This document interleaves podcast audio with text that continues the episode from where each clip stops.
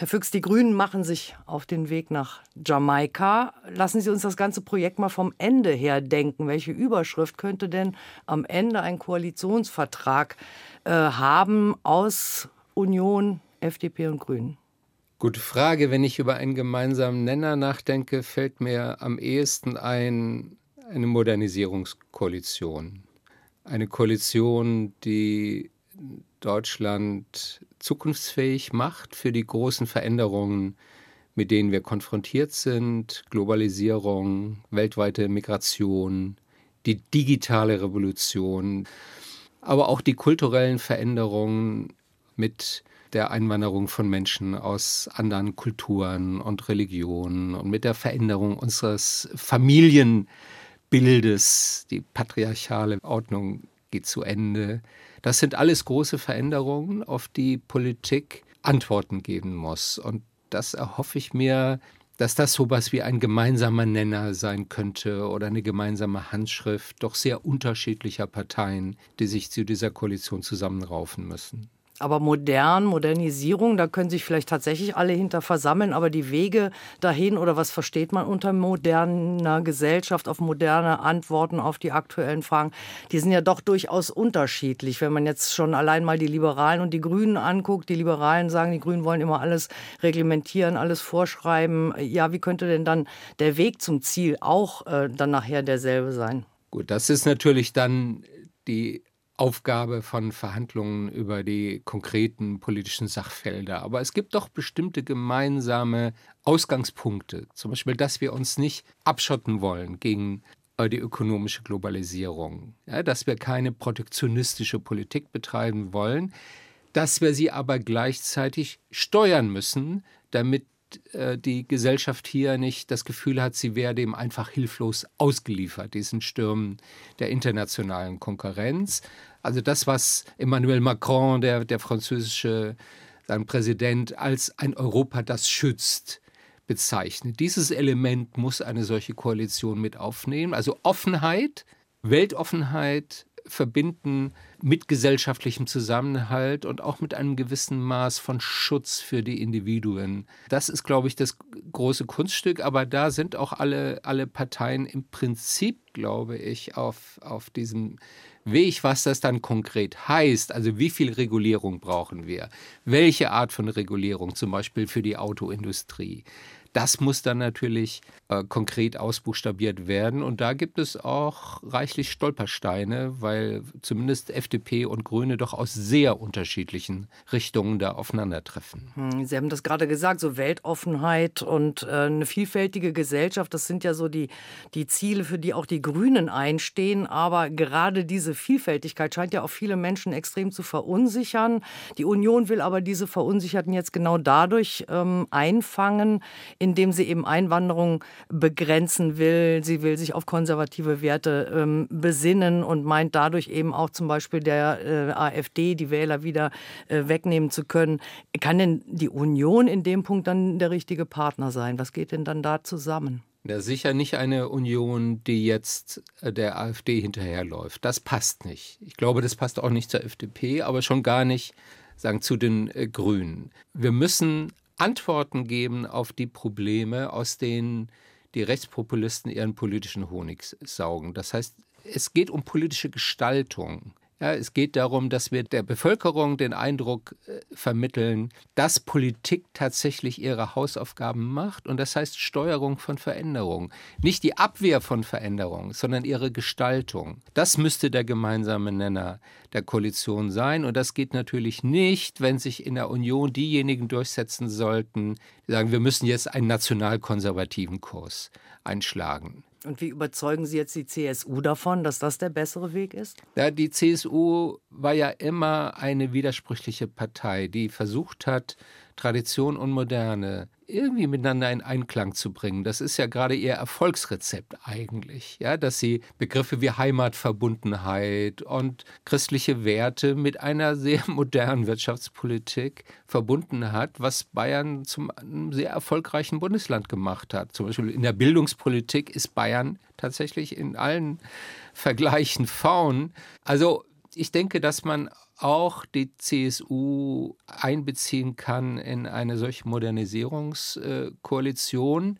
Gleichzeitig ist klar, dass äh, vor allem in der Zuwanderungsfrage kein Zweifel daran gelassen werden sollte, dass wir nicht eine Politik der offenen Grenzen machen, sondern dass wir versuchen, so gut es möglich ist, Zuwanderung zu steuern. Dazu gehört ein Einwanderungsgesetz. Ich glaube, dass es dafür auf allen Seiten eine große Bereitschaft gibt, wo es also darum angeht, Arbeitsmigration äh, zu steuern, klar zu definieren, wer kann unter welchen Bedingungen in die Bundesrepublik äh, kommen. Dazu gehört aber auch eine Flüchtlingspolitik, die versucht, die Fluchtursachen möglichst vor Ort zu bekämpfen, die europäischen Außengrenzen zu sichern und gleichzeitig humanitäre Flüchtlingskontingente zu verabreden in einer Größenordnung, über die man sprechen muss. Die Union hat jetzt gesagt 200.000 im Jahr. Ich halte das für zu gering, aber das ist eine Sache von Verhandlungen. Wenn man sich auf dieses Paket verständigen kann, dann können, glaube ich, alle am Ende damit leben. Vielleicht aber auch die grüne Basis nicht, weil Fluchtsteuern ist ja, glaube ich, schon, naja, für die grüne Basis ein harter Brocken. Aber die Grünen sind ja längst eigentlich programmatisch über den Punkt hinaus, wo sie einfach offene Grenzen gefordert haben. Ich meine, wir regieren in zehn Bundesländern, wir haben Verantwortung in vielen Kommunen. Da gibt es auch ein praktisches Wissen darüber, dass Aufnahmekapazitäten begrenzt sind, ob es um Wohnungen geht oder um Bildung oder Gesundheitsdienstleistungen. Und wenn man eine erfolgreiche Integrationspolitik betreiben will, dann muss man gleichzeitig versuchen, Zuwanderung möglichst zu steuern. Aber wie groß ist denn Ihre Befürchtung, dass dann schon auch nochmal grünes Profil verloren geht? Es gab im Wahlkampf schon einige Wähler, die langjährige Grünwähler sind. Die haben gesagt, wir wissen nicht mehr, wofür die Grünen stehen, ähm, welche äh, Essentials vertreten die überhaupt noch. Denen geht vielleicht die Kompromissbereitschaft schon ein bisschen weit. Wie wollen Sie die mitnehmen? Ich glaube, dass die Grünen von der großen Mehrheit ihrer potenziellen Wählerinnen und Wähler inzwischen als eine Gestaltungspartei wahrgenommen werden, nicht als eine Gesinnungspartei sondern als eine politische Kraft, die versucht, konkrete Veränderungen durchzusetzen und ihre Ziele mit Augenmaß durchzusetzen. Das ist ja das Erfolgsrezept offensichtlich auch von, von Kretschmann in Baden-Württemberg. Der steht ja für was. Das ist deutlich, dass für welche Werte, für welche humanistischen und ökologischen Überzeugungen Kretschmann steht. Und gleichzeitig ist er jemand, der versucht, die Gesellschaft zusammenzuhalten und einen mehrheitsfähigen Konsens zu finden. Und das würde ich auch dem Grünen raten. Also ich glaube nicht, dass es darum geht, dass die grünen Grundwerte nicht mehr sichtbar sind, sondern man muss die anschluss- und politikfähig machen und nicht der einsame Rufer in der Wüste sein, der sagen, die Karawane an sich vorbeiziehen lässt und nur Recht haben will. Was, ähm, Herr Füchs, wenn aber im äh, Koalitionsvertrag dann am Ende oder in, in einer Jamaika-Koalition am Ende die Grünen nicht so eindeutig ihre Handschrift hinterlassen können, sondern die Grünen äh, ja mit Nischen äh, versorgt werden, Beispiel Umweltpolitik, vielleicht sogar noch Integration, aber ähm, ja, Union und FDP dann sagen, und aus dem Rest sollen sie sich mal schön raushalten und äh, dann machen wir unsere Politik. Naja, Ökologie und Flüchtlingspolitik sind ja alles andere als Nischen, sondern das sind zwei Kernfelder. Wenn da eine grüne Handschrift sichtbar wird, dann äh, wäre ich schon sehr zufrieden. Natürlich können die, die Grünen sich nicht damit abfinden, das fünfte Rad am Wagen in einer solchen Koalition zu sein. Gleichzeitig braucht man doch aber auch ein nüchternes Verständnis dafür, was man als eine 8,7 oder 9 Prozent Partei durchsetzen kann. Am Ende haben alle eine große Verantwortung, eine handlungsfähige Regierung zu bilden und nicht in Neuwahlen zu stolpern, von denen vermutlich die AfD äh, am stärksten profitieren würde. Insofern hoffe ich, dass bei diesen Koalitionsverhandlungen sich ein Geist durchsetzen wird, dass man den gemeinsamen Erfolg sucht. Die drei kommen doch jedenfalls Grüne und FDP äh, aus sehr unterschiedlichen Himmelsrichtungen. Und man wird sehen, ob das möglich ist, gemeinsame Projekte und gemeinsame Ziele zu definieren. Das halte ich für zentral, dass man nicht nur zähe Formelkompromisse aushandelt, mit denen am Ende niemand äh, zufrieden ist, sondern dass es gelingt, sich auf ein paar große gemeinsame politische Vorhaben zu verständigen.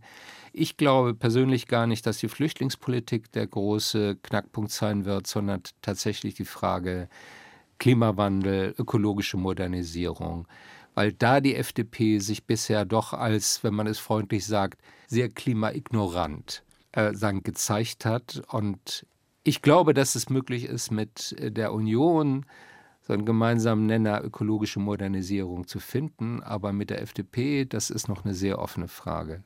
Ralf Füchs ist im Studio, der Ex-Vorstand der Grünen-nahen Heinrich-Böll-Stiftung, ein ausgewiesener Realo bei den Grünen. Aber, Herr Füchs, wir schauen mal auf Ihre eigenen Widersprüche. Sie haben ganz links angefangen in den 70er Jahren beim Kommunistischen Bund Westdeutschland, KBW.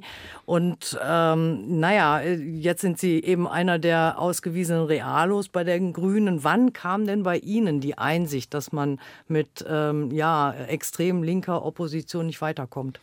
Das war jetzt nicht ein schlagartiges Erweckungserlebnis, sondern eher ein längerer Prozess. Zum Teil hatte der ganz persönliche Motive, also das Gefühl, man befindet sich in einer Sekte irgendwo am Rand der, der äh, Gesellschaft.